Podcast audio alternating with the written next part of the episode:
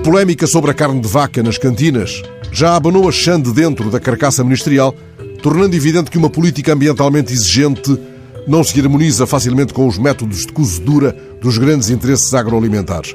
Conseguirá, nesse caso, António Costa furtar-se a tomar publicamente partido entre a alcatra picada de José Pedro Matos Fernandes e o estofado de chambão ao gosto de Capolas dos Santos?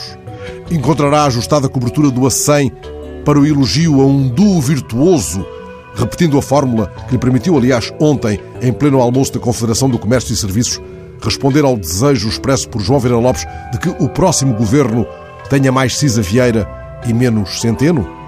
E terminada, entretanto, a consulta pública do projeto do novo aeroporto, que garantias teremos de que as dúvidas expressas ao longo da manhã pelo ambientalista Francisco Ferreira e por outros cientistas serão contempladas na aguardada decisão da Agência Portuguesa do Ambiente e de que essa decisão não será condicionada por uma opção política já definida.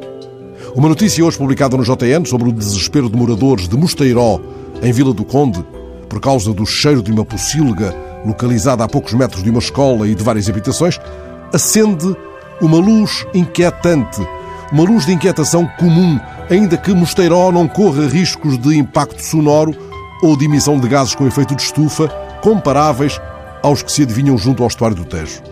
Esse fino elo entre os dois casos não decorre de uma qualquer irritação pituitária. Já lá vai o tempo das malhadas em redor da antiga aldeia galega.